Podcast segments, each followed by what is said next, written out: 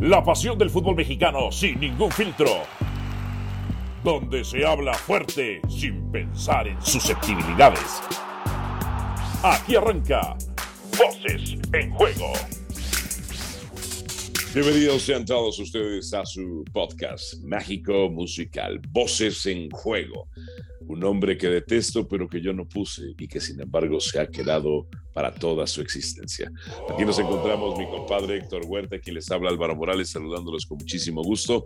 Compadre, estoy justamente en la sala de mi casa, en la sala de mi casa donde festejamos tú y yo la eliminación de las Chivas rayadas del Guadalajara. Yo, nada más acompañé la escenografía, compadre. casi, casi rompo la escenografía, compadre. No, no, papá, casi, casi me rompe la columna vertebral. Pero, compadre, qué satisfacción te dio ver quedar eliminado a las Chivas, compadre. Se te veía, se te veía. Todo otros que se respete tiene que ser anti-Chiva, compadre. Oye,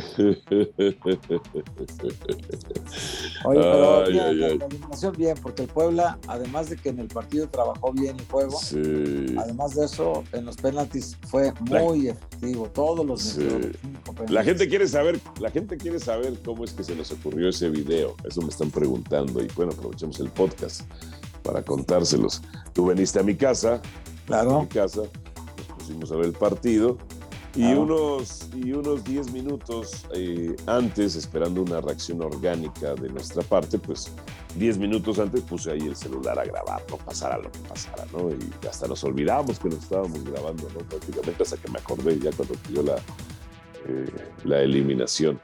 Pero este, y viralizó muy bien nuestro video, compadre. Viralizó muy bien nuestro video. Si no creas que me alegra tanto, pero sí. ¿Por qué, compadre? ¿Por qué? No, bueno. Bueno, a ti te gusta más el escenario, compadre. A mí me gusta menos.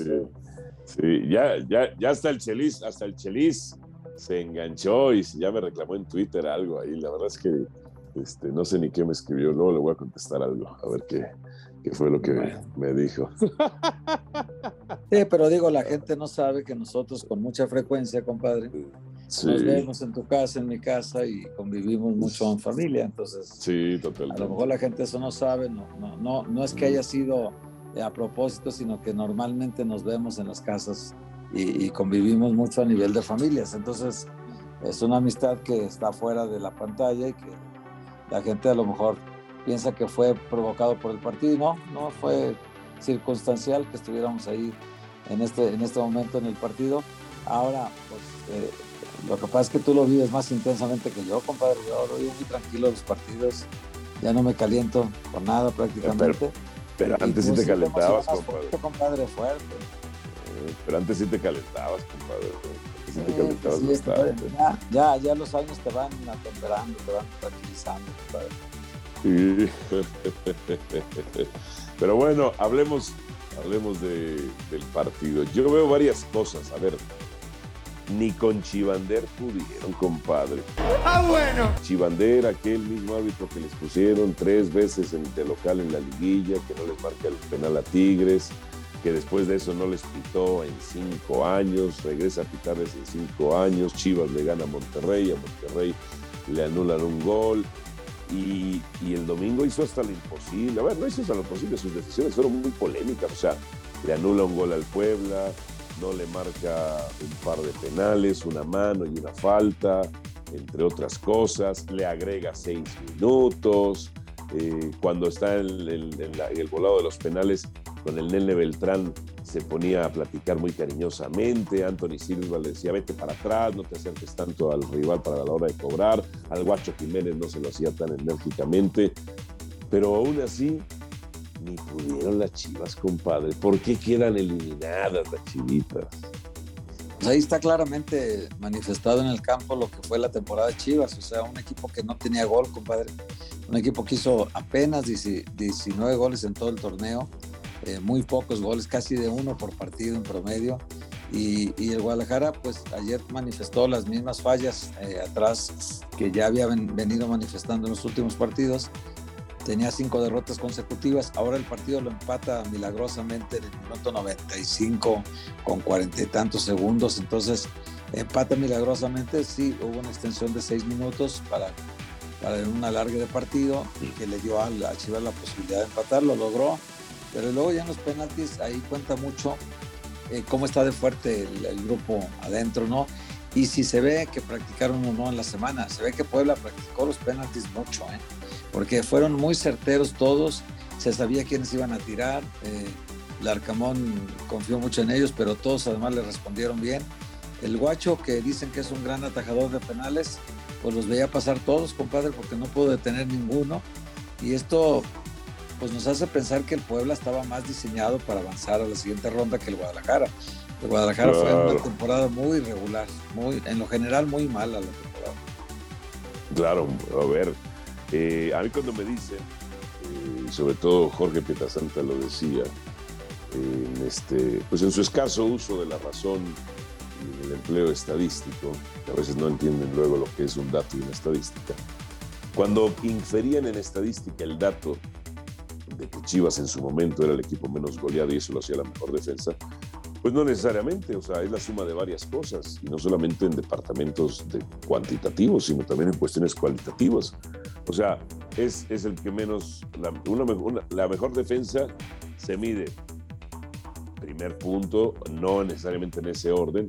A ver, goles en contra, de acuerdo, no es el único. Lo otro es vallas invictas, promedio de goles por partido, eh, clase de rivales contra los que te anotan, las mejores ofensivas como las manejaste, eh, vamos ahí, duelos individuales ganados, duelos individuales, perdidos, duelos aéreos ganados, duelos aéreos perdidos, manejo de balón parado en defensa, este, cuestiones también tácticas, basculaciones, coberturas, eh, anticipaciones, eh, salidas. Y Chivas no era la mejor defensa. Chivas, quizá, a ver, no, no quizá, Chivas en ese momento pues, era uno de los equipos menos goleados, pero no era una buena defensa. Su defensa no daba seguridad. El Tiva Sepúlveda, una vez más, volviendo a ser uno de los peores defensas de, del fútbol mexicano, aunque lo defienda nuestro compañero Francisco Gabriel. No sé si es por un tema eh, con Promofood y Eduardo Hernández. Ya sabes que pues, muchos de nuestros compañeros exfutbolistas pues tienen mucha amistad con la gente todavía del fútbol. Vienen de ahí, no los culpo en ese sentido. Este, pero bueno, a veces se hace muy claro que es con, Lalo Hernández, el Tiva Sepúlveda de, pues, de Promofood.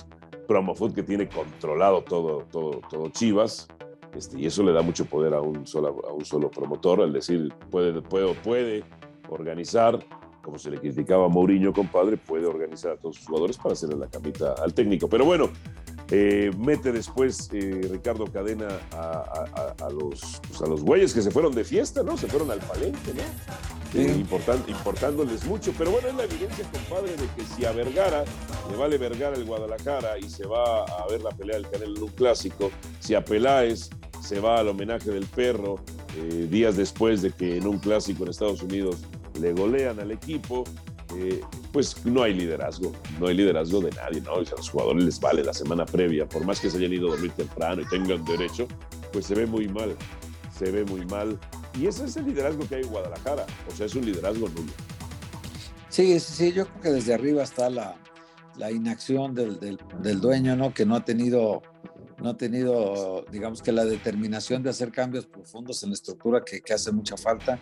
Yo creo que Peláez llegó desde finales de 2019 y no ha conseguido absolutamente nada. O sea, pasó toda la pandemia y el Guadalajara no ha levantado ningún trofeo ni de corcholata, compadre. O sea, el Guadalajara, él prometió trofeos, títulos, y, y, cuando llegó y que se iban a olvidar del descenso y todo, pero la verdad es que el Guadalajara no ha conseguido nada y ha sido un equipo gris, un equipo de media tabla, un equipo del montón, que para un equipo como el Guadalajara, con la tradición que tiene, con la historia que tiene, no se le puede permitir una mediocridad como la que actualmente vive, ¿no? Eso de calificar de pasazo, eso de andar en el, en repechaje buscando la calificación, pues para una institución como el Guadalajara no, no, no corresponde ¿no? A, la, gran cantidad de aficionados que sufren por los resultados del equipo.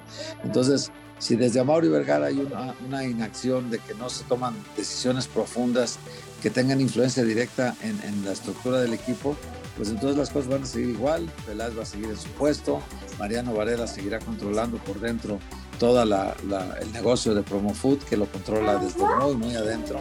Y entonces con esta situación el Guadalajara no va a cambiar.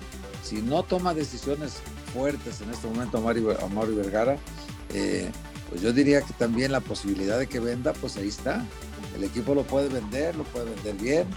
Eh, ah, compadre, ya de estar ahí, no le gusta. En un, en un caso muy hipotético, compadre, que te hablara a Mauri y te dijera, mira Héctor, pues yo me he enterado de que te vienes a Guadalajara, que pues a lo mejor ya la industria de los medios no te atrae tanto.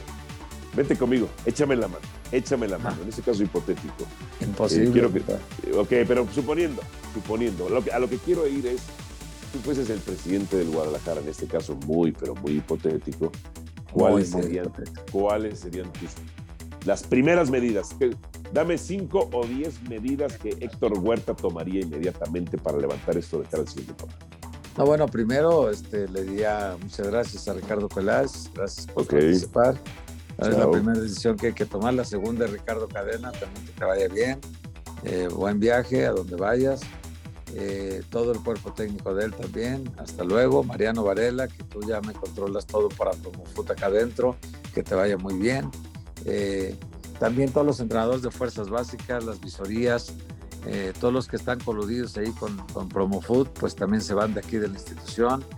Eh, eh, cambiaría todo el área de prensa totalmente. en fin, yo creo que hay una necesidad imperiosa de que suceda algo para que el aficionado vuelva a creer en el equipo, en la directiva, en el dueño, vuelva a creer porque el aficionado de Chivas ya está harto, harto, y lo tengo yo muchos amigos que le van a Chivas, y está harto, lo percibo por todos lados, mensajes que me llegan, WhatsApp, todo, están hartos de, la mediocridad. Al aficionado de Chivas. Los eh, Gonzalitos, los chillermanos. Sí, ya hay más Gonzalitos ahorita, ya hay, muchos, muchos. Este, están saliendo ahorita en redes sociales muy ofendidos, muy indignados, muy enojados. Y es que ya se cansaron, se cansaron de la mediocridad. Todo el mundo se cansa. Pero nunca exigen nada. pero ¿cómo, ¿cómo lo pueden exigir, compadre? Necesitan que, que ver del dueño una, una acción concreta que les diga, van a cambiar las cosas. Hoy no. Esta inacción del dueño hace pensar que todo va a seguir igual. Y tú sabes que esto es como el gatopardismo. Haces muchos cambios para que todo siga igual. Sea, el control interno de Chivas por dentro, en lo que está el aparato de fútbol, digamos, adentro, lo sigue controlando una empresa de afuera, Promofood, a través de Mariano Varela y de, de, 23 jugadores que tienen incrustados en toda la estructura semiprofesional y profesional del equipo. Entonces, si tú tienes copado todo esto de los 93 jugadores que tiene Promofur registrados en Transfer Market, 23 son de Chivas, es decir, la, más de la quinta parte de, su, de sus jugadores en total que maneja los tiene con Chivas, todos, en sub-18, sub-20 y en el equipo de primera división simplemente tiene 10, imagínate. Entonces, esto hace pensar que ahí adentro hay una infiltración importante y que el dueño no toma medidas a pesar de que dice que pone a investigar a algunos que pues, de investigadores no tienen nada. ¿Por qué Peláez ha permitido la injerencia, la injerencia de Promofood?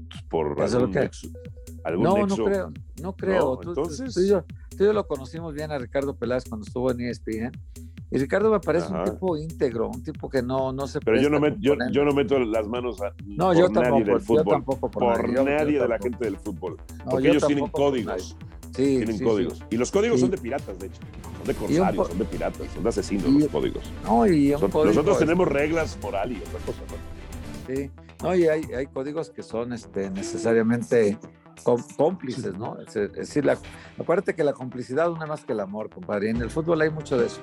Entonces, eh, en el caso de Peláez, yo la parte que le conozco a él y, las, muchas referencias que tengo de la gente de fútbol, lo ponen con una persona honrada, aunque no necesariamente tan competente como muchas veces se ha creído de él, ¿no? Porque lo de Chivas es un rotundo fracaso en su carrera como directivo, ¿eh? rotundo fracaso. No tiene forma de defenderse. Estaba sobrevalorado él.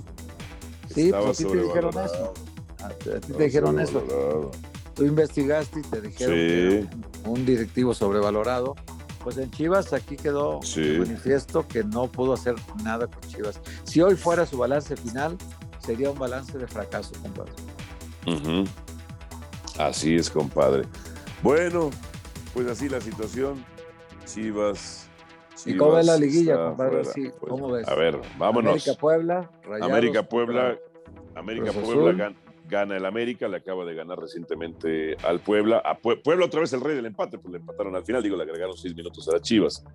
Puebla gana el América. Eh, eh, Monterrey va con, Voy rayado, voy, híjole. Charajo, pues sí, rayados, compadre. Yo creo que por la mínima rayado. Va a ser, va a ser la llave más aburrida de todas. Eh, Santos Toluca. Santos Toluca. Santos, los nuevos toros Nesa. Santos Toluca, los nuevos toros Nesa. Miría Santos. Pachuca Tigres es el otro. Y Pachuca Tigres. Tigres ya despertó, compadre. Tigres ya despertó. Pero, pero, sí, pero Pachuca cierra de local. Igual Pachuca. Me, me quedo Pachuca, compadre. Me quedo con los cuatro primeros. Me quedan los cuatro primeros, los que calificaron directo. Exactamente. América le gana a Pachuca, Santos le gana a Monterrey. No, América le gana a Puebla. Ah, América. No, pero ya pasando después, ya pasando ah, después, América le gana. Pachuca. Sí, América le gana a Pachuca, Santos le gana a Monterrey, América se enfrenta a Santos en la final y América es campeón del fútbol mexicano. ¿Cómo sería para ti, compadre? Pues no, yo creo, yo creo que América sí le gana a Puebla, Monterrey le gana a Cruz Azul, yo creo que Toluca le va a ganar a Santos. Sí. Y el de Pachuca Tigres es de pronóstico reservado, pero si hay que irle a alguno, yo le voy más al, ritmo, a la intensidad que pone Pachuca. Tigres es medio aflojerado a veces. Y entonces, cuando reacciona, pues es un equipo prácticamente imbatible.